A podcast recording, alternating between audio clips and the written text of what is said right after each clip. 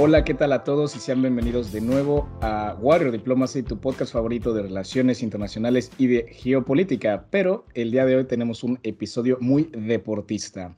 Me encuentro aquí con Nico, Nico Pan Montojo. ¿Cómo estás el día de hoy? ¿Qué tal todo? Muy buenas, Fabio. ¿Cómo estamos? Pues nada, genial aquí disfrutando de nuestro deporte. Iba a decir favorito, pero ya sabes que yo también soy de baloncesto, pero en este caso, cuando hay un evento como el de ahora, no puedo evitar centrar toda mi atención en él. Y yo creo que tú estás igual. Yo estoy igual y honestamente yo creo que nunca había vivido un mundial así porque, bueno, como muchos de nuestros oyentes saben, yo vivo en Bruselas, es una ciudad muy internacional y aquí cada partido tienes un amigo, un conocido que es de, esa, de ese país. Entonces, cada, cada partido, cada eliminación se vive, ¿no? Yo llevo ya unos días sufriendo mucho con mi México lindo y querido, ni modo.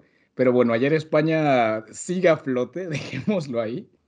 Pues igual que tú, con bastante tensión, porque eso, yo cuando llega al Mundial de repente se me olvida todo, toda capacidad racional por alguna razón y cada partido que veo decido que voy con un equipo y voy a muerte con ese equipo, quiero decir. O sea, da igual que sea un partido totalmente absurdo, pues no sé, entre. Eh, pues el otro día, precisamente, estaba viendo el México. En este caso no es tan absurdo porque te conozco a ti, tengo otros amigos mexicanos y, hombre, pues se le tiene cariño a esa España al otro lado del Atlántico, si me permites, en la licencia. Entonces, el otro día, cuando estaba viendo el partido de, de México, estaba deseando que marcaran gol y sufrí mucho cuando marcó gol Arabia Saudí, que es como, vamos a ver, si no soy mexicano, ¿por qué estoy sufriendo con esto? Pero bueno, el mundial es así, yo creo. Y a ti te está pasando un poco lo mismo con España, me han dicho. Sí, no, no, estoy igual, estoy de verdad, o sea, eso, fuimos al partido México-Argentina y, bueno, ese, ese partido completamente enemistados los mexicanos y los argentinos, tal, terminó y súper triste, de verdad, tuvimos que irnos de fiesta porque no podía, pero el partido hace un par de días que eh, estaba Argentina en un lado y México jugando del otro, ahí ya éramos compas, ¿no? Y, y estamos apoyando a muerte, bueno, al principio, honestamente, que mis amigos argentinos me perdonen, yo apoyaba un poco más a Polonia porque facilitaba a México, pero cuando Argentina mete y México mete, era vale, si ambos equipos meten, Argentina y México pasan, entonces venga Latinoamérica. Y nos quedamos a nada, Nico, a nada. Pero bueno, mira, Ayer España igual estábamos medio apoyando a Japón por las risas, eliminar a Alemania, tal, no sé, fue, fue una locura, pero bueno. En fin, Nico, yo creo que podemos empezar a entrar un poquito ya en tema. Eh, vamos a hablar de, de, toda la geopolítica, la política, las controversias de este mundial, porque creo que ambos estamos seguros que por más que hemos disfrutado del fútbol como tal, todo lo que rodea el mundial en Qatar ha sido controversia y yo creo que en un este poquito. episodio vamos a, a desenvolverlo un poco. Pero antes de ello, te quiero preguntar algo, Nico. ¿Tú quién crees que es el rey del fútbol? ¿Quién crees que podría ser aquí eh, su podcast favorito? Uf, hay tantos, tantos, tantos candidatos a hacerlo que no sé, a mí, hombre, así out of the top of my head, como dirían los, los, los ingleses, eh, pues me sale el, nuestro calvo favorito, Jan Infantino, pero igual tú tienes otra sugerencia. Uy, ese es muy bueno ¿eh? y muy controversial también. Pues mira, el que te voy a decir yo, a ver qué te parece, vamos a hablar de su figura un poco más adelante, pero es una persona muy, muy, muy céntrica para lo que es la, la política deportiva y financiera de Qatar y es Nasser Al-Khelaifi. No sé si te sonará su rostro de seguro, sí, él es el presidente del Paris Saint-Germain y es uno de los hombres principales para toda este ajedrez deportivo, político, financiero de, de Qatar. Así que entre Infantino y él, yo creo que se la van jugando, ¿eh? Sí, además yo creo que son amigos, o sea que me parece normal que queden y escuchen este podcast de Warrior Diplomacy los dos juntos mientras cuentan sus billetes. Total, total. Entonces, simplemente para que nuestros oyentes tengan una idea de qué va a ir este, este episodio, es una dinámica distinta. Eh, se te ocurrió a ti y creo que está muy buena. Nos vamos a estar pasando el balón de aquí para allá con puntos distintos que a lo mejor el otro no conoce. No sé si quieres tú detallar un poco más, Nico, tu idea. Sí, sí, simplemente es, eh, en vez de tener varios temas, irnos, irnos turnando, digamos, la profundización en los mismos con, una, con un guion, lo que tenemos es cada uno cuatro datos, cuatro temas, cuatro puntos que el otro host no conoce y que se los vamos a lanzar eh, para discutirlos y para que nos digan qué opinan y para ver qué, podemos sacar de ello. Así que efectivamente es un poco de tiquitaca este, este podcast. Para quien no se acuerde que era el tiquitaca, era el estilo de juego de España cuando, cuando ganábamos todo. Pasar, pasar, pasar, pasar gol. Y eso es lo que pretendemos hacer en este, en este podcast. No sabemos si meter goles, pero por lo menos que nuestros oyentes sepan un poquito más sobre este mundial que está absorbiendo y captando tanta atención atención. Total, y ya en ese segundo bloque, un poquito más a la Keeping Up with the Warriors, pues yo creo que hablaremos un poco más como al principio, Nuestras predicciones que se vienen en esta fase de eliminación, eh, eliminatorias, qué buenos partidos eh, nos gustaron, un poco de ranking de simpatía, un poquito de todo, más, más tranquilo. Pero bueno, Nico, si quieres podemos empezar un poquito con el primer punto y si no te molesta te lo voy a, te lo voy a sacar yo de tiro libre directo al, al, a la portería. Y te quería preguntar, ¿qué tan familiarizado estás con el modelo de negocio deportivo qatarí? Uf, eh, sé un par de cosas, pero no es tanto sobre el modelo de negocio como sobre cómo utiliza Qatar el deporte, digamos, como, como soft power. Este concepto que tanto nos gusta a los internacionalistas, pero, pero no me voy a adelantar, te dejo, te dejo que, me lo, que me lo cuentes tú a mí. Pues mira, para entrar en detalle un poquito y para también sacar la lupa, primero que nada, para dejar las cosas claras, eh, Qatar es un pequeño estado, básicamente eh, un petroestado, con una gran fortuna y una muy pequeña población, por lo cual es muy importante para ellos ellos, pues eh, reflejar su, relevancia a nivel internacional, ¿no? Ya que tienen demasiado dinero. Entonces, la mayoría de los cataríes viven muy bien, muchos de ellos trabajan en, puestos de la administración pública, tienen de verdad salarios bastante altos, ¿no? Porque hay una gran cantidad de dinero para, para, su población, ¿no? Y desde los 90 Qatar comienza a diversificar esta fortuna, ¿no? Entienden que al final concentrar todos tus, todas tus inversiones en, el petróleo es bastante arriesgado, así que empezaron a comprar bienes raíces en, en Singapur, en Nueva York, compraron el aeropuerto de San Petersburgo, Petersburgo. Y todo esto fue a base de una, una autoridad estatal llamada Qatar Investment Authority, ¿no? Y dato muy curioso, tienen más tierra que, eh, que la reina en el Reino Unido, de tantas inversiones que tienen. En fin, eh, por esta autoridad empezaron a, invertir mucho dinero y también trataron de hacer su país un global hub de eventos eh, globales, ¿no? deportivos, conciertos, de todo. Y está curioso porque hay un atajo para tener el evento deportivo más prestigioso del mundo, que es el Mundial, el Mundial que estamos viendo hoy en día, ¿no? Y para atajar todavía un poquito más, hay una manera de entrar directo ahí, ¿no? Porque la asociación que organiza el Mundial, la FIFA, habla el mismo idioma que Qatar. Y no es el qatarí, sino es el dinero, el idioma del dinero. Entonces, por lo tanto, Qatar, ya que no cumplía ni el clima, ni la infraestructura futbolística, ni tradición del juego, era influenciar al comité ejecutivo de la FIFA para que les dieran sus votos y pudieran ser el huésped.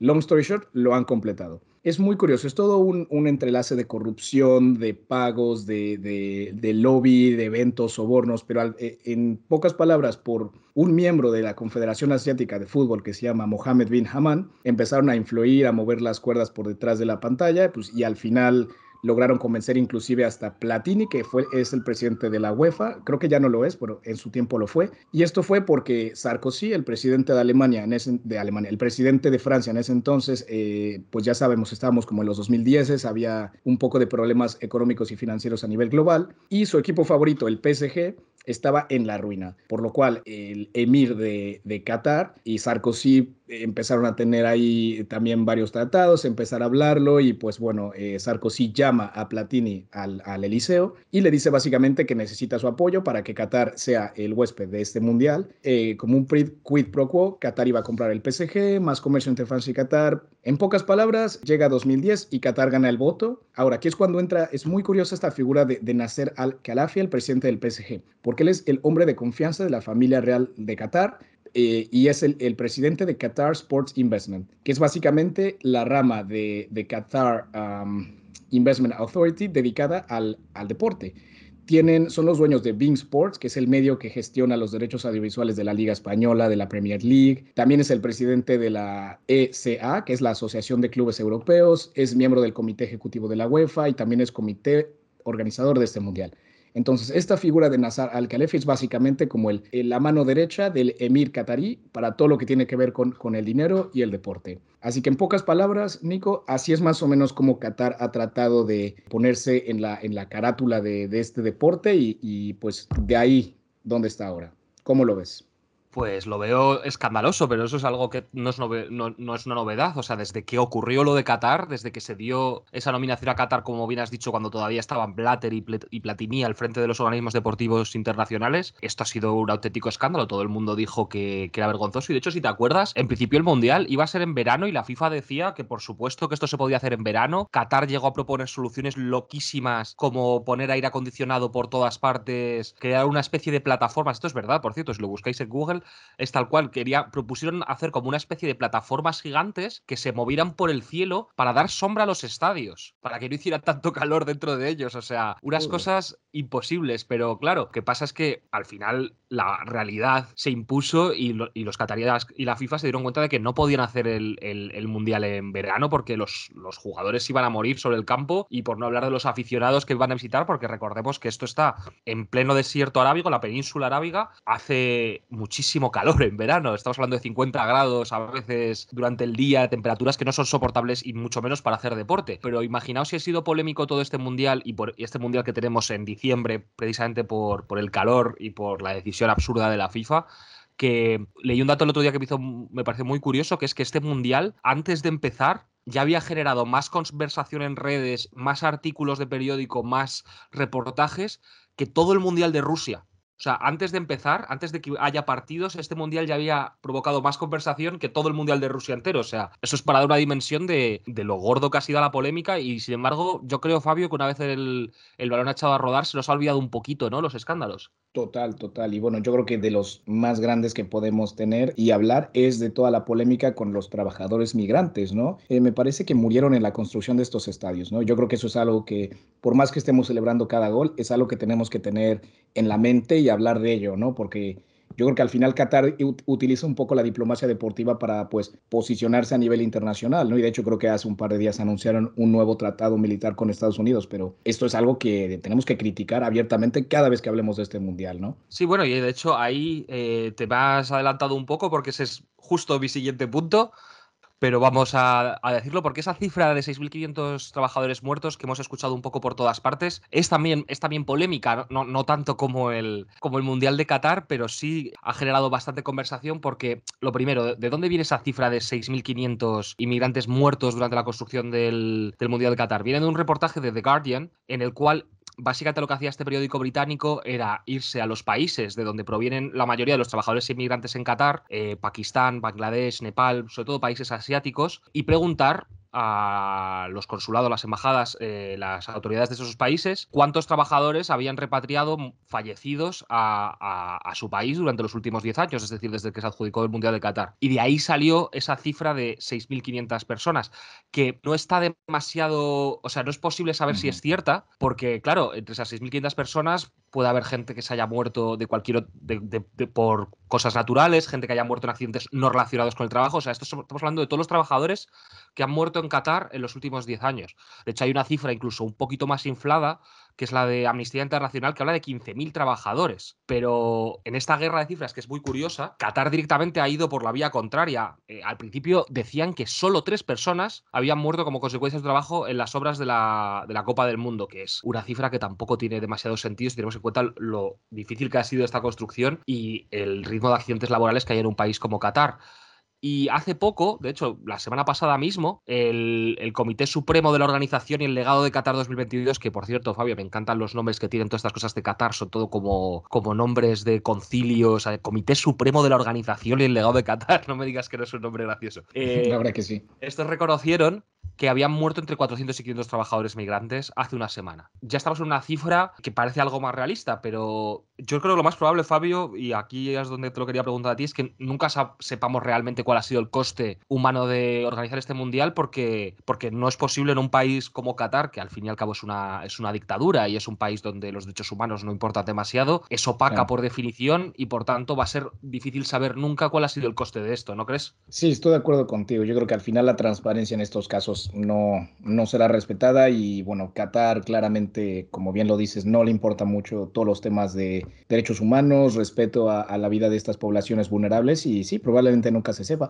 Y esto, Nico, te digo, igual está perfecto. No sé, porque parecemos España contra Costa Rica, porque me acabas de dar un pase perfecto al punto siguiente que quería dar, que es todos estos choques culturales que hemos visto en Qatar, ¿no? Y, de verdad como hemos visto un país que es eh, hasta cierto punto cerrado, con una mentalidad muy tradicional, con muchas culturas religiosas y culturales muy establecidas, y hemos visto como ahora siendo el huésped un evento donde viene gente de todo el mundo, hay muchas controversias que también han salido de ahí, ¿no? Una de las más claras ha sido el, de, el escándalo de la cerveza Budweiser y como dos días antes de, de que empiece el Mundial, Qatar Qatar anunció que no iba a vender eh, cerveza en los estadios, algo que había dicho que iba a permitir y, creó una, un, choque para muchísimos eh, fans, porque la cerveza es un elemento muy importante para estos eventos, ¿no? Hay que, hay que pues, contemplar que la gente va, se divierte, le quiere beber una cerveza y el, de, el hecho que no se pueda ha sido gigante, ¿no? A nivel de, del contrato que, que Budweiser tenía con la FIFA y con Qatar, no sé números, pero es impresionante. Y de hecho, otro dato, dato curioso que a lo mejor no sabes es que tanto la FIFA y Budweiser han confirmado que los campeones de este mundial se van a llevar toda la cerveza que, que Budweiser no pudo vender en Qatar.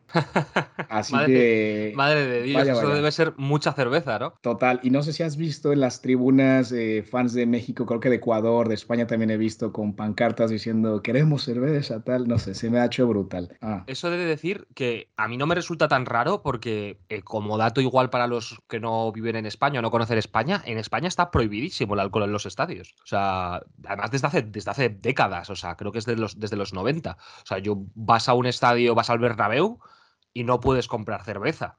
Puedes comprar Coca-Cola, puedes comprar cerveza sin alcohol, pero si te quieres alcoholizar, tienes que alcoholizar antes de entrar. O sea, en el estadio no venden cerveza. Eh, o sea, que tampoco es tan raro para nosotros, aunque en este caso sí que tengo que hacer una pequeña distinción porque sí que venden cerveza en un estadio español, pero solo si vas al palco. De hecho aquí es el mismo caso. Creo que en los, en los palcos ejecutivos de, de Qatar, igual la gente más millonaria sí que puede comprar champaña y cerveza, ¿no? Pero la claro, lejos de los focos y con dinero se puede hacer prácticamente cualquier cosa, yo creo. Y de hecho es muy curioso porque hablamos de esto con nuestro invitado del episodio anterior que vivió en Teherán, en Irán, un país también eh, con muchas pautas religiosas donde el alcohol está muy controlado y nos decía lo mismo, que si tienes los contactos y el dinero, alcohol lo puedes conseguir. Y Nico, esto yo creo que es un poco un escándalo, pues tranquilo, digo, vale, el alcohol, pero algo más fuerte yo creo que es el tema de la población LGTB, ¿no? Sí, sí, es obviamente eso es eh, el mayor escándalo en este caso porque efectivamente en Qatar ser homosexual es un delito y puedes acabar bastante mal, aunque al principio se dijo que se iba a ser tolerante, se iba a admitir a todo tipo de creencias y orientaciones sexuales, según se ha ido acercando el Mundial, Qatar se ha ido poniendo cada vez más serio y básicamente su, su, su moto era eh, tienes que respetar nuestra cultura, hasta el punto de que eh, la famosa polémica del brazalete One Love, que este brazalete eh, ni siquiera es la bandera LGTBI, es una versión rebajada, digamos, de la bandera LGTBI, que era un brazalete que iban a llevar algunas selecciones, pues para lavarse un poco la conciencia y ni siquiera eso se ha permitido porque se les amenazó con sacarles amarilla nada más empezar el partido. Entonces, al final, tolerancia eh, la justa y necesaria, o sea, por no decir ninguna en este caso. Y eso a mí me parece bastante más fuerte que lo de la cerveza, aunque yo creo que tendríamos para una larga conversación sobre los temas de homosexualidad y fútbol, porque eso es algo que siempre se comenta, que cómo puede ser que nunca ningún jugador en activo haya salido del armario y se habla mucho de que hay mucha homofobia en el mundo futbolístico, pero tampoco me quiero meter en ese berenjenal porque eso es un tema de debate que casi daría para otro podcast, ¿no? Sí, no, estoy de acuerdo, estoy de acuerdo. Sin embargo, Nico, te bajo el balón de pecho, te lo cruzo al otro lado del campo y, ¿cómo la ves? ¿Cuál es tu siguiente punto? Pues mi siguiente punto es uno que a mí me hace bastante gracia eh, porque es un dato que yo creo que la, la, gente nos espera, que es los jugadores que juegan para países distintos de los que han nacido. Es decir, eh, los, los, jugadores que, que, juegan con otros, con, otros países que, que no fueron los, en los que nacieron. Y aquí hay un dato curioso porque todo el mundo siempre de una forma, vamos a decir, un pelín racista, tampoco vamos a, negarlo, siempre señala países pues como Francia o como eh, Suiza, o sea, países en los que hay muchos jugadores de color o jugadores eh, de origen africano diciendo, uff, es que esta selección no son franceses, uff, es que esta selección no son alemanes, es que no sé qué. Pues no, curiosamente, las selecciones que más jugadores nacidos fuera tienen son africanas. ¿Cómo te quedas? Ok, ok, pues honestamente eso no me lo sabía. Pues sí, vamos efectivamente. A vamos a un pack y, tiene así más información, como qué países, de dónde vienen. Sí, sí, o sea, el, ejemplo más brutal, sin ninguna duda, es Marruecos, eh, que se ha clasificado para octavos, por cierto, es una cosa bastante histórica para ellos. Y juega contra eh, España, ¿eh? Juega contra España, eh, juega contra España teniendo dos jugadores de Marruecos que han nacido en España y muchísimos, o sea, 14 jugadores de la selección de Marruecos, que ahora mismo no me acuerdo cuántos son las convocatorias de futbolistas, creo que son 23, o sea, más de la mitad, son jugadores nacidos fuera de Marruecos. Eh, todos son de origen marroquí. O sea, solo hay que mirarse la lista de nombres. Yassin Bunu, Munir Mohamedi, Romain Saiz, Ajrafa Hakimi. Son jugadores de origen marroquí, pero son todos o casi todos estos 14, nacidos en Canadá, España, Francia, Bélgica, Holanda, Italia. Eh, una cosa muy parecida pasa con Túnez o con Senegal, eh, aunque en este caso es aún más bestia porque casi la mitad de los jugadores de Túnez y de Senegal es gente nacida en Francia. Hostia, qué interesante. Yo creo que la demografía y, la representación de ella en el, deporte es algo bien interesante a tratar. ¿eh? Yo creo que tiene ahí un slash, un, undertone súper de pues ese pasado colonial de muchas potencias europeas, ¿no? Y también creo que lo hemos visto en, en equipos eh, sudamericanos. Por ejemplo, Ecuador, la gran mayoría del equipo era población afrolatina, que, que tiene que ver por todo el, flujo de, de, esclavos en ese entonces que provenían del continente africano que ahora viven en Latinoamérica, ¿no? Y también se me hace algo muy interesante a, hablar, ¿no? Sí, sí, en el caso de Ecuador, eh, casi la, mayoría de los jugadores creo que vienen de la provincia de, Esmeraldas, que es una zona de Ecuador donde la población eh, afrolatina es mayoritaria. Y eso también es un dato muy interesante pero, pero sí, sí, efectivamente, lo de las demografías es una cosa que llama muchísimo la atención y en este caso lo que nos dice es que toda esa población de segunda, tercera generación de inmigrantes que está en Francia, en, en Suiza, en Canadá, en Alemania, en todo tipo de países de Europa, cada vez más de ellos eh, se identifican con el país de sus padres en vez de con el país en el que han nacido, que eso también explica mucho sobre la actual situación social y los problemas de inmigración que hay en Europa. Eh, aunque bueno, también hay otros países que tiran mucho de, inmigrantes, vamos a decir, de emigrantes, eh, que, no, que no es este caso, como por ejemplo Gales. ¿A qué no adivinas dónde han nacido casi la mitad de los jugadores de Gales? Pues yo te voy a hacer, no sé, una, una estimación educada. Yo diría que en, en Inglaterra o en otros países del Reino Unido. Efectivamente. ¿Sí? Ok. Efectivamente. Casi son nueve jugadores de Gales que son nacidos en Inglaterra. O sea que ahí también cada uno tira de lo que puede. sí, total. Y, Gales tuvo un, mundial, pero desastroso, ¿eh? válgame Dios.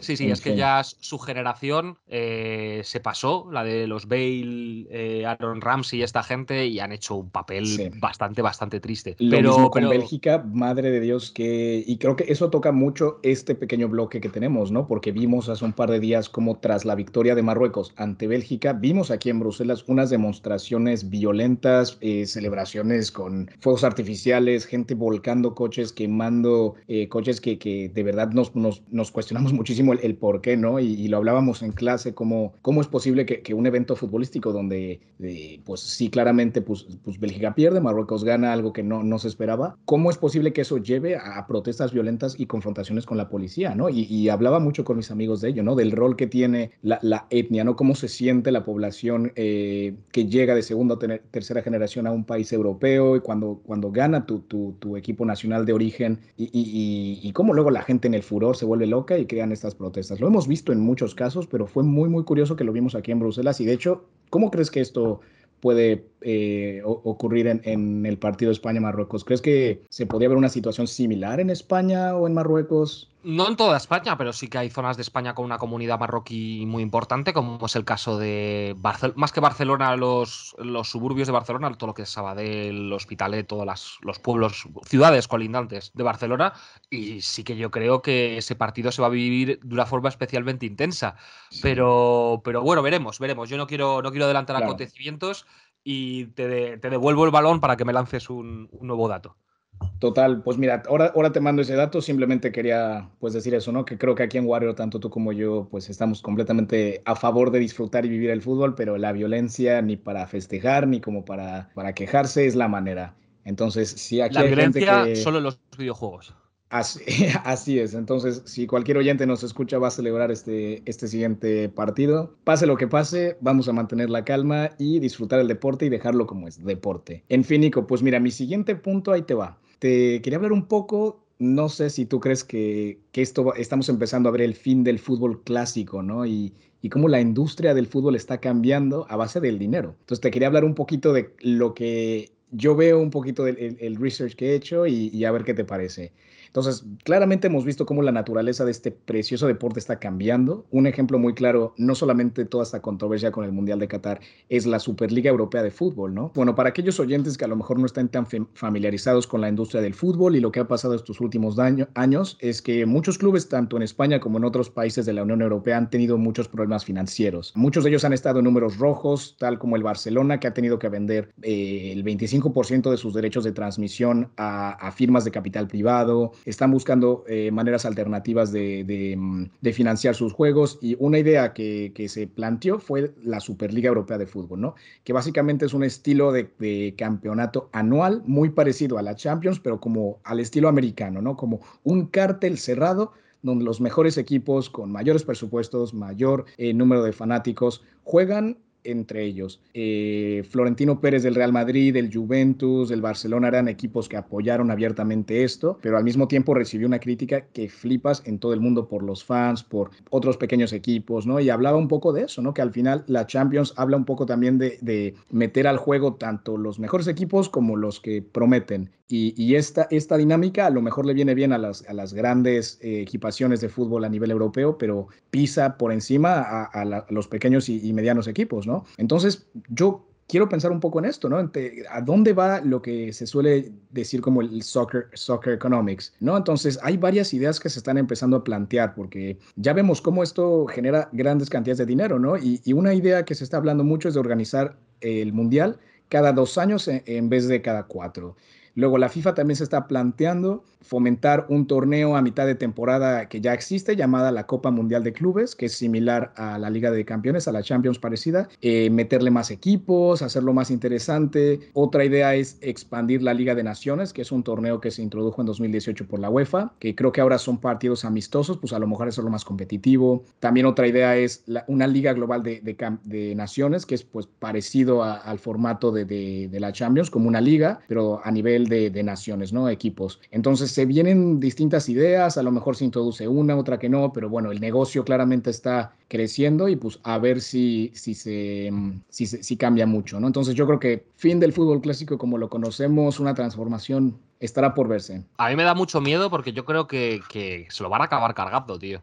Porque estos eventos, eh, ¿qué es lo que tiene de especial el Mundial? Sí, por supuesto, que es el Mundial y ganar y jugar contra selecciones y todo eso, pero también parte de lo que hace el Mundial tan especial es de que es cada cuatro años. Y lo mismo con la Champions. Y lo, que hace muy especial unos cuartos de final Bayern de Múnich, Real Madrid, es que es un partido que no se juega prácticamente nunca. Sin embargo, si llega la Superliga y todos los eh, trimestres tenemos un Bayern de Múnich, Real Madrid, pues al final pues será como un Real Madrid-Cádiz, que pues bueno, lo verán los forofos, pero no será un evento espectacular y a mí es un me da bastante miedo, pero también creo que, que bueno, que por algún sitio tiene que reventar, ¿no? Y que si eh, siguen empujando hacia este modelo de fútbol y al final acaban teniendo problemas económicos, pues eh, ellos mismos se lo habrán buscado. Pero una cosa que te quería preguntar, porque me parece curioso, es eh, el modelo este de, liga cerrada, franquicias, etcétera, es, es, el de la liga mexicana, ¿no? O sea, en México los equipos no descienden. ¿Los equipos son para siempre o estoy yo confundido? No, de hecho, en México sí que tenemos la Liga B. Lo que ocurre, bueno, tampoco soy experto en el tema, pero, pero sí, es un sistema similar al de España. Tienes la Liga A, donde juega el Chivas, el América, el Cruz Azul, ¿no? los equipos más grandes, y tienes la Liga B, la de ascenso. Lo que pasa es que creo que no asciendes cada temporada, sino cada año, ¿no? Entonces, es, es un sistema raro y de hecho hay muchas pautas que te piden. No tienes que tener cierto nivel de, de infraestructura de deporte, tanto presupuesto, es, es todo un tema. Y me, me gustaría saber más del fútbol en México porque de hecho también se vive. Y, de hecho qué, qué, curioso y, quiero hacer aquí un hincapié para el siguiente, un siguiente episodio que se está preparando ahora sobre Argentina porque bueno, como tú bien sabes y muchos oyentes, Sergio, nuestro otro host, está viviendo allá y estamos platicando con unos chicos de Diplomacia Activa, que es un sitio web de divulgación también de artículos, tienen también podcast, todo con el mundo de las relaciones internacionales. Y estamos preparando un pequeño episodio sobre Argentina, la crisis que tienen con, con el Fondo Monetario Internacional. Y un bloque de ello que queremos hablar es de la diplomacia deportiva y la figura de Messi y Maradona para la identidad nacional y cultural de Argentina. ¿no? Entonces está muy bueno, se va a venir y, nada. Pero en México es del estilo y creo que en España igual. El fútbol es gran parte de nuestra sociedad y yo creo que en España hasta más que en México, ¿eh? por lo menos como yo lo he vivido. En España la gente de verdad respira fútbol, ¿eh? no tanto como en Argentina, pero, pero está ahí nadie está tan loco como, como los argentinos. No, no, no, es que de verdad, ese en, yo en 2019 que estuve ahí, que fue cuando el superclásico, ¿no? El, el River Plate contra Boca Juniors, que hubo una eh, manifestaciones en lo que entraba el, el, coche. ¿Cuál, ¿Cuál fue? Creo que era Boca que estaba entrando al estadio del River y creo que le lanzaron piedras al, al coche, lastimaron a un jugador, que el partido se tuvo que jugar en Madrid. Qué locura, yo de verdad estaba ahí y no entendía cómo la gente... ¿No hubo uno con gases lacrimógenos? Sí, es que creo que fue eso. Escaló al nivel de que la policía tuvo que intervenir, tuvieron que cancelar un montón de que había jugadores en el campo que les lloraban los ojos, no sé, aquello fue espectacular. Sí, no, no, e, eso solo pasa en un país donde el fútbol se, se respira a ese, a ese nivel. Y joder, yo también lo he visto mucho en Madrid cuando juega, cuando juega el, Real. Y yo, y yo soy fan del, del Fútbol Club Barcelona, ¿no? Imagínate yo pasando por el Bernabéu con mi camiseta de, de Messi los ojos que, que, me veían, madre mía. Bueno, pues me tienes que devolver el balón que tengo el dato. Buenísimo. Pues nada, Nico, volvemos a poner el, balón en juego y de saque de banda te lo, te lo paso a ti. ¿Qué, punto te traes? El siguiente punto que quería lanzar es, de hecho, probablemente uno que nos gusta demasiado en Warrior Diplomacy, que cualquier oyente que, nos escuche de manera fiel estaría anticipando, que es el de las rivalidades geopolíticas del Mundial, porque hay rivalidades geopolíticas en, todo, como ya sabemos, y en el fútbol no podía ser menos. Eh, hace unos días tuvimos un ejemplo claro con el Estados Unidos-Irán, que les tocó coincidir en el grupo y jugaron un partido que acabó ganando Estados Unidos, pero cuya previa yo creo que fue casi más interesante que el partido en sí, porque eh, hubo todo el tema este de Irán ha tenido bastante importancia. Eh, todo el tema de Irán, me refiero a todas las manifestaciones, los problemas que está viendo Irán. Que cualquiera que quiera saber más sobre el tema, por favor, escuchaos el episodio que hemos sacado hace poco sobre ese tema con, con Tony, que sabe muy bien eh, de lo que habla. Pero en este caso, en el partido de Estados Unidos-Irán, lo que pasó llegando hacia ese partido es que, por un lado, los estadounidenses preguntaron a los iraníes mucho en las ruedas de prensa sobre la libertad en Irán y cómo lo estaban llevando. Y bueno, los iraníes intentaban responder lo mejor que podían porque, bueno, este dato a mí me parece alucinante, pero se, supo que, bueno, los iraníes no cantaron el, himno en el primer partido que jugaron y en el segundo sí. ¿Qué es lo que pasó entre medias? Que el Estado iraní amenazó a los jugadores con que a sus familias les podían pasar cosas si no cantaban el himno. Entonces, en la previa de este Estados Unidos-Irán, pues se les preguntó de todos a los iraníes sobre esto, sobre la la lucha por los derechos humanos en el país persa, etcétera. ¿Y qué hicieron los iraníes? Pues hacer lo mismo con Estados Unidos. Se plantaron en la rueda de prensa de Estados Unidos y empezaron a preguntarle a los jugadores estadounidenses que qué les parecía vivir en un país racista, qué opinaban de lo que hacía Estados Unidos en Oriente Medio, o sea, trayendo la geopolítica a la primera línea del, fútbol. Pero, pero hay, hay otros muchos ejemplos. Eh, eh, también se ha jugado un, Serbia-Suiza, que uno dirá, ¿por qué, ¿por qué hay rivalidad geopolítica entre Serbia y Suiza? Es, me he perdido algún capítulo de, de historia y no, es simplemente porque en Suiza juegan muchos jugadores de origen álvaro-kosovar, que como todos sabemos dentro del conflicto de los Balcanes son de los mayores rivales eh, regionales de Serbia, y estos jugadores eh, no esconden su pasado, sus orígenes, y de hecho en un partido que hubo hace unos años de clasificación, que acabó ganando Suiza, uno de los jugadores que marcó, eh, Shakiri, que es de origen kosovar precisamente, celebró haciendo el símbolo del águila imperial de, Albania, o sea, y se lió bastante. Entonces, hay un montón de ejemplos de rivalidades geopolíticas en este mundial. Tenemos uno igual, bueno, lo tenemos seguro, ya confirmado en octavos, que es el España-Marruecos, que siempre hay ahí tensión porque, bueno, Sabemos perfectamente lo que ha pasado entre España y Marruecos en los últimos años, todo el tema del Sáhara, todo el giro reciente del gobierno de España con respecto a, ese tema, eh, Ceuta y Melilla, o sea que ahí se viene otro, otra rivalidad geopolítica plasmada en, en el fútbol. Y no sé tú si tienes alguna más, alguna que hayas visto por ahí o alguna que te gustaría ver. Me encantaría, no sé si va a ser posible por la tabla, pero me encantaría volver a ver una confrontación Inglaterra-Argentina, haciendo un poquito eh, ese recuerdo a, pues, eh, a lo que también hablaremos en el, en el, episodio que se está, se está preparando con, con Sergio y los argentinos, ¿no? Y qué es, qué es esta rivalidad que se tiene un poco por las guerras en las Malvinas, ¿no? Y recordemos que en el 86 Argentina le gana a Inglaterra en México, cuando lo de la mano de Dios de Maradona, que para ellos simbolizó un poco no solamente ganar el Mundial, tener a, Maradona con la copa, sino ganarle a este país con en el cual estuviste con un conflicto directo hace poco tiempo, ¿no? Y yo creo que si se vuelve a ver un partido Argentina-Inglaterra, creo que ese tema va a entrar a primera plana de nuevo. Entonces, eso es algo que me gustaría ver, no sé tú, Nico. Sí, yo no tengo ahora mismo otro, porque estoy con muchas ganas del Marruecos-España, la verdad, ese me apetece muchísimo, pero más porque es un partido de España que por la rivalidad geopolítica. Pero sí, me da pena que era complicado que ambas pasaran de grupo porque estaban en grupos fuertes y son selecciones débiles, pero a mí me hubiera encantado que hubiera habido en octavos o en cuartos de final un Arabia Saudí-Irán, porque ahí sí que se hubiera aliado pardísima. Uy, uy, uy, Ojito que eso desencadena. Ha habido guerras ¿eh? que se desencadenan por partidos de fútbol. Me parece que una en Paraguay. Pero bueno. Nico, creo que tienes otro punto muy bueno que está muy relacionado con este otro, ¿no? Siempre hay esta rivalidad de qué continente es el continente hegemónico a nivel futbolístico Y bueno, yo lamento decírtelo, Fabio, pero debido a las últimas victorias europeas, recordemos que los últimos ganadores del Mundial eh, han sido los que han sido, eh, os vamos ganando. Os vamos ganando Europa-América.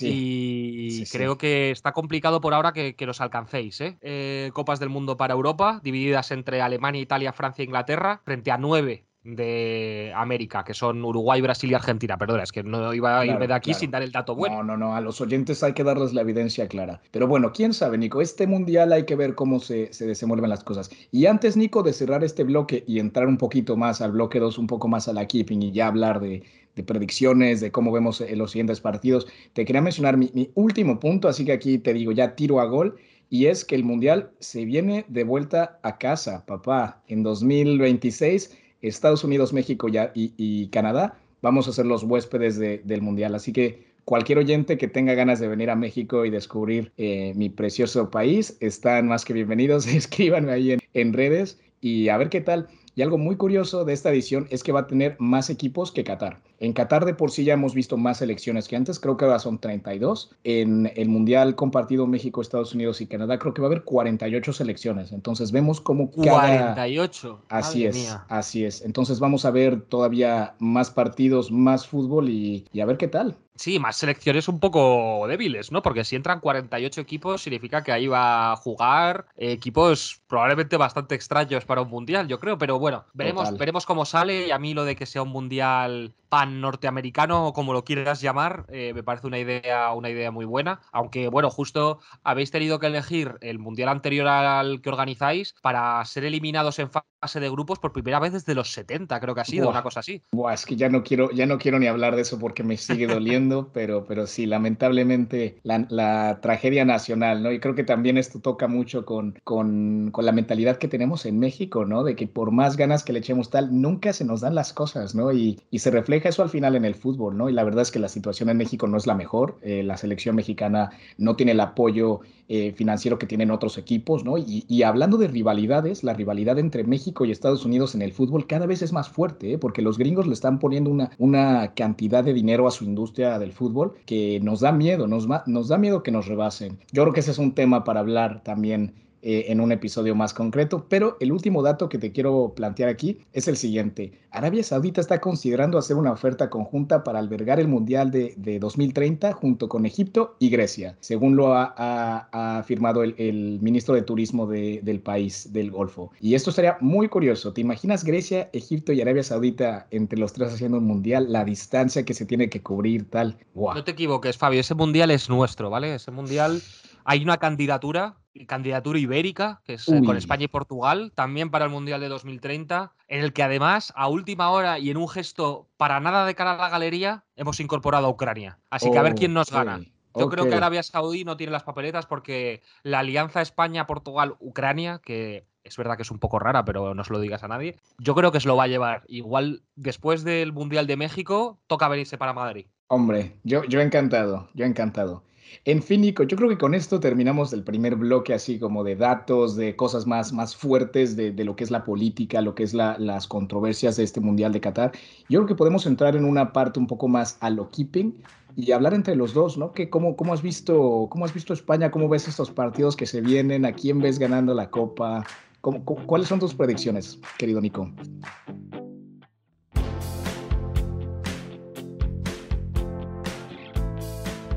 Yo, prefiero no, mojarme porque el problema de estas cosas, como ya te he dicho, es que las vivo mucho, entonces yo siempre confío en que va a ganar mi equipo, en este caso, en este caso España. Y la verdad es que después del partido del otro día contra Japón no lo veo tan claro, ¿eh? porque francamente España jugó bastante bien la primera parte, pero luego en la segunda parte nos dieron un baile y, luego encima nosotros no fuimos capaces de generar ocasiones, era un juego plano, de pases horizontales, entonces, pues bueno, no tengo demasiada confianza, pero, pero bueno, yo eh, lo que digo siempre, al final, mientras no gane el Mundial Inglaterra, lo demás me da un poquito igual. Pues yo estoy, yo estoy de acuerdo contigo, pero yo ahí te añado Francia, yo apoyo cualquier selección menos Inglaterra y menos Francia porque yo no, no puedo tener a mis amigos franceses encima, cómo van a estar de pesados tras ganar esto. Eso a mí me pasa un poquito un poquito con, Argentina. Uy, no. Como país me cae bien. lo tengo que decir, pero los argentinos, cuando hablan de fútbol, son muy pesados. ¿Sabes no quiero que un mundial y que nos den aún más la pesadez, pero, pero sí que ocurre, perdona. Espera, espera el siguiente capítulo de Warrior y, y, escúchalo, porque yo te lo digo, cuando vives en Argentina y comprendes lo que el fútbol representa para ellos, de verdad entiendes ese amor que le tienen al fútbol y, y es increíble, de verdad. Yo creo que Sergio nos lo va a poder contar un poco, porque para ellos el fútbol representa, pues, eso, ¿no? O sea, en un país que tiene tantos problemas económicos, sociales, y demás, el fútbol es algo que les queda para seguir teniendo una relevancia a nivel global, ¿no? Y que tengas un ícono como Messi, que básicamente ha sido el dios del fútbol, para ellos es, es, es algo increíble, ¿no? Entonces, de verdad, una vez que entiendes ese, esa pasión y, y, ese pues, nacionalismo, tanto como puede ser positivo como negativo, dices, ay, ojalá, ojalá, pero bueno, no pasa nada. España, uy, yo, yo quisiera ver a España en esa final de nuevo, de verdad me encantaría, pero yo, yo sí me voy a mojar un poco y yo a España la vi muy bien los primeros dos partidos. El de ayer yo, yo quedé, yo estaba atónito, de verdad, que cuando estuvo, estuvo España a dos, tres minutos de estar fuera por, por esa victoria temporal de Costa Rica, dije, se acabó. Qué manera tan ridícula de irse. Y así que no sé, Brasil está muy fuerte, Brasil está jugando muy, muy bien. Francia, lamentablemente, también. ¿Y, y qué más? ¿Qué más? No sé, a mí los eh, franceses me dan, me dan un poquito de miedo, tengo que decirlo, pero, pero no, yo no tengo tu problema, además, eso, eh, mi, mujer es francesa, tengo muchos amigos uh. franceses y en el fondo, pues, yo qué sé, me caen un poco bien, no, no quiero que ganen tampoco, pero bueno, si hubiera una final, si hubiera una final, Fabio, Francia-Inglaterra, que no sé si es posible por el cuadro, creo que no, creo que se enfrentarían en semifinales. Si hubiera una final Francia-Inglaterra, ¿con quién irías? Hombre, yo creo que con Francia, ¿eh? aquí entra de nuevo factores políticos y, y geopolíticos y aquí Unión Europea a tope. No sé si recuerdas la Eurocopa eh, Italia-Inglaterra, e que a pesar de haber terminado con España en semifinales, toda la Unión Europea se juntó en contra de los británicos y yo creo que esto tiene que ser lo mismo, ¿no? Sí, sí, totalmente. Y hay que, eh, no sé, es que son muy pesados. Todas estas cosas de It's Coming Home, esta cosa que tienen ellos como de que el fútbol es suyo y todo eso. Buah, por Dios. Eh, el fútbol es de todos y los ingleses que les eliminen en octavos si puede ser, que yo creo que va a estar complicado, pero, pero eso, es, eso, eso es lo que, tengo, lo que tengo clarísimo. Y otro país que me, que me parece muy curioso a nivel futbolístico, eh, no sé si tú tienes amigos brasileños, pero también son tela, ¿eh? Cuando estamos hablando de fútbol, ¿eh? Sí, sí, sí. Y de hecho, curioso porque hoy estamos grabando a 2 de diciembre. Hoy se juega el Camerún-Brasil. Lo viven, estoy aprendiendo también un poco de portugués y me están enseñando una que otra porra de apoyo, eh, groserías, tal, y, y lo viven mucho. Así que, bora, bora, bora, Brasil no, no, y, son muy rencorosos los brasileños. O sea, hay una cosa que me ha hecho mucha, es una cosa que me ha hecho mucha gracia, es que los tíos, estaba hablando con un amigo mío brasileño el otro día y, me dice, no, no, es que Alemania se lo merece por karma. Y le digo, ¿por karma? ¿Por qué? Eh, por la Segunda Guerra Mundial, porque es lo único que se me ocurría. Y dice, no, no, no, no, por ganarnos 7-1. Y es como, uy, va, es verdad, que lo tenéis ahí. Y le digo, y me dice, no, no, no, es que les va a pasar los. Ahora tienen la maldición brasileña y les va a pasar lo mismo que a Uruguay que desde que ganaron el maracanazo no han vuelto a ganar un mundial de fútbol. Y digo, bueno, bueno, joder, 72 años después todavía guardan el maracanazo ahí dentro, que la mayoría de los brasileños ni lo vivió, pero todavía dicen Uruguay fuera, no sé qué. Es, es un país en el, que el fútbol es tan importante que son, que son muy, muy rencorosos futbolísticamente hablando y como alguna vez les hayas pegado una paliza, no te lo perdonan jamás. Total, y de hecho también ayer que perdió Bélgica, mi amiga eh, brasileña decía lo mismo, no, no, eso es lo que pasa por habernos eliminado en 2018, ¿no? Creo que fue en cuartos de final que Bélgica eliminó a Brasil. Me quiere sonar, sí, sí. Y lo siguen recordando. De hecho, ¿qué crees, Nico? Yo cuando ganó Francia el Mundial en 2018 estaba en Francia y no te imaginas, nunca he vivido un festejo tan increíble como esa victoria de Francia. Me sentí francés, para que te lo diga yo, uy. Bueno, a ver, es que cuando estás ahí en una concentración de cualquier tipo francesa y se ponen a cantar la marsellesa, pues hombre, es que mola bastante, ¿sabes?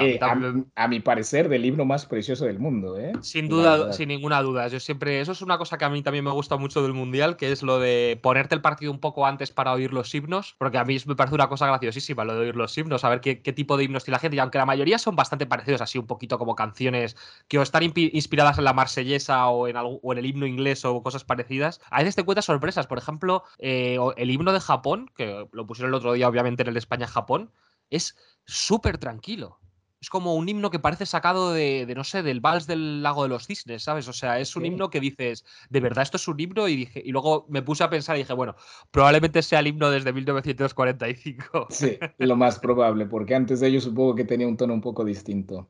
Bueno, yo creo que eh, en este punto, antes de cerrar, también tenemos que hablar de una de esas cosas que hemos mencionado en el episodio y que de hecho ha sido hasta uno de nuestros puntos de conversación, pero que es importante, que es por qué no hacemos boicot al, Mundial de Qatar a pesar de todo lo que está pasando. Eso seguro que lo habréis oído mucho redes sociales, en algunos sitios, de eh, boicot al Mundial de Qatar, no hay que verlo, los derechos humanos, etcétera. Esto es una cosa complicada que efectivamente eh, yo creo que es una decisión de cada uno a nivel personal y yo respeto a la gente que ha decidido no verlo por una cuestión de derechos humanos y de demás. Pero el problema que tenemos eh, los futboleros y sobre todo los mundialeros, yo creo, Fabio, es que este evento solo es cada cuatro años y no nos lo pueden quitar así y por supuesto que alzamos la voz y de hecho en episodios como este los aprovechamos para denunciar eh, las cosas que están pasando detrás en el Mundial de Qatar y denunciar el hecho de que la FIFA es un organismo totalmente anacrónico y corrupto y lo digo así, espero que no me deban de la FIFA por esto, eh, Yari Infantino, ten piedad de nosotros, eh, pero al mismo tiempo es una cosa que solo ocurre cada cuatro años y que como habéis visto y nos oís en la voz a lo largo del episodio, nos llena de una ilusión casi infantil, entonces hemos decidido verlo, hemos decidido disfrutarlo eh, sin olvidar en ningún momento todo lo que está pasando y sin olvidar en ningún momento contarlo. Y creemos que esa es la, la, opción con la que estamos más cómodos, pero por supuesto respetamos todas las otras opciones y yo creo, Fabio, que en esto estarás de acuerdo conmigo en que todas las posiciones en este caso son legítimas.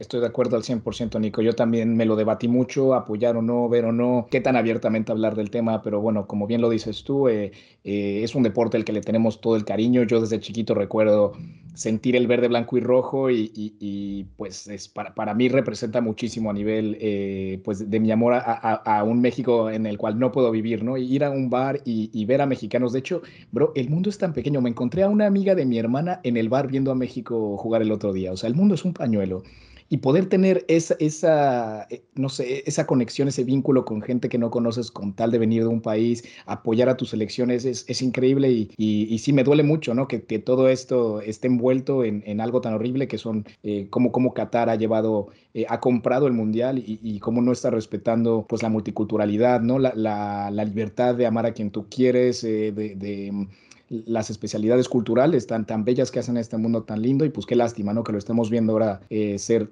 atacado directamente, pero lo has dicho tú, no, no creo que puedo decirlo mejor, hay que criticarlo, hay que ponerlo en, a primera plana y pues disfrutar lo que podemos disfrutar. ¿Cómo lo has visto? Metimos gol al final en este episodio, ¿no? Un poquito. Eh, no sé si tienes alguna recomendación futbolera, alguna cosa que, que quiera recomendar a nuestros oyentes. Pues mira, fíjate que no tenía nada pensado, pero hablando en el episodio se me acaba de ocurrir algo que creo que no conoces y te recomiendo que veas ya de ya. Se llama Club de Cuervos es una serie de Netflix buenísima que habla de, dos hermanos eh, ricos mexicanos que, el padre de ellos muere y tiene un equipo de fútbol, ¿no? Entonces les toca a ellos gestionar el equipo de fútbol. Es una comedia y te ríes. O sea, si eres mexicano sabes perfectamente de lo que estoy hablando. Club de Cuervos de Nuevo Toledo, que es un pueblo inventado en México, brutal.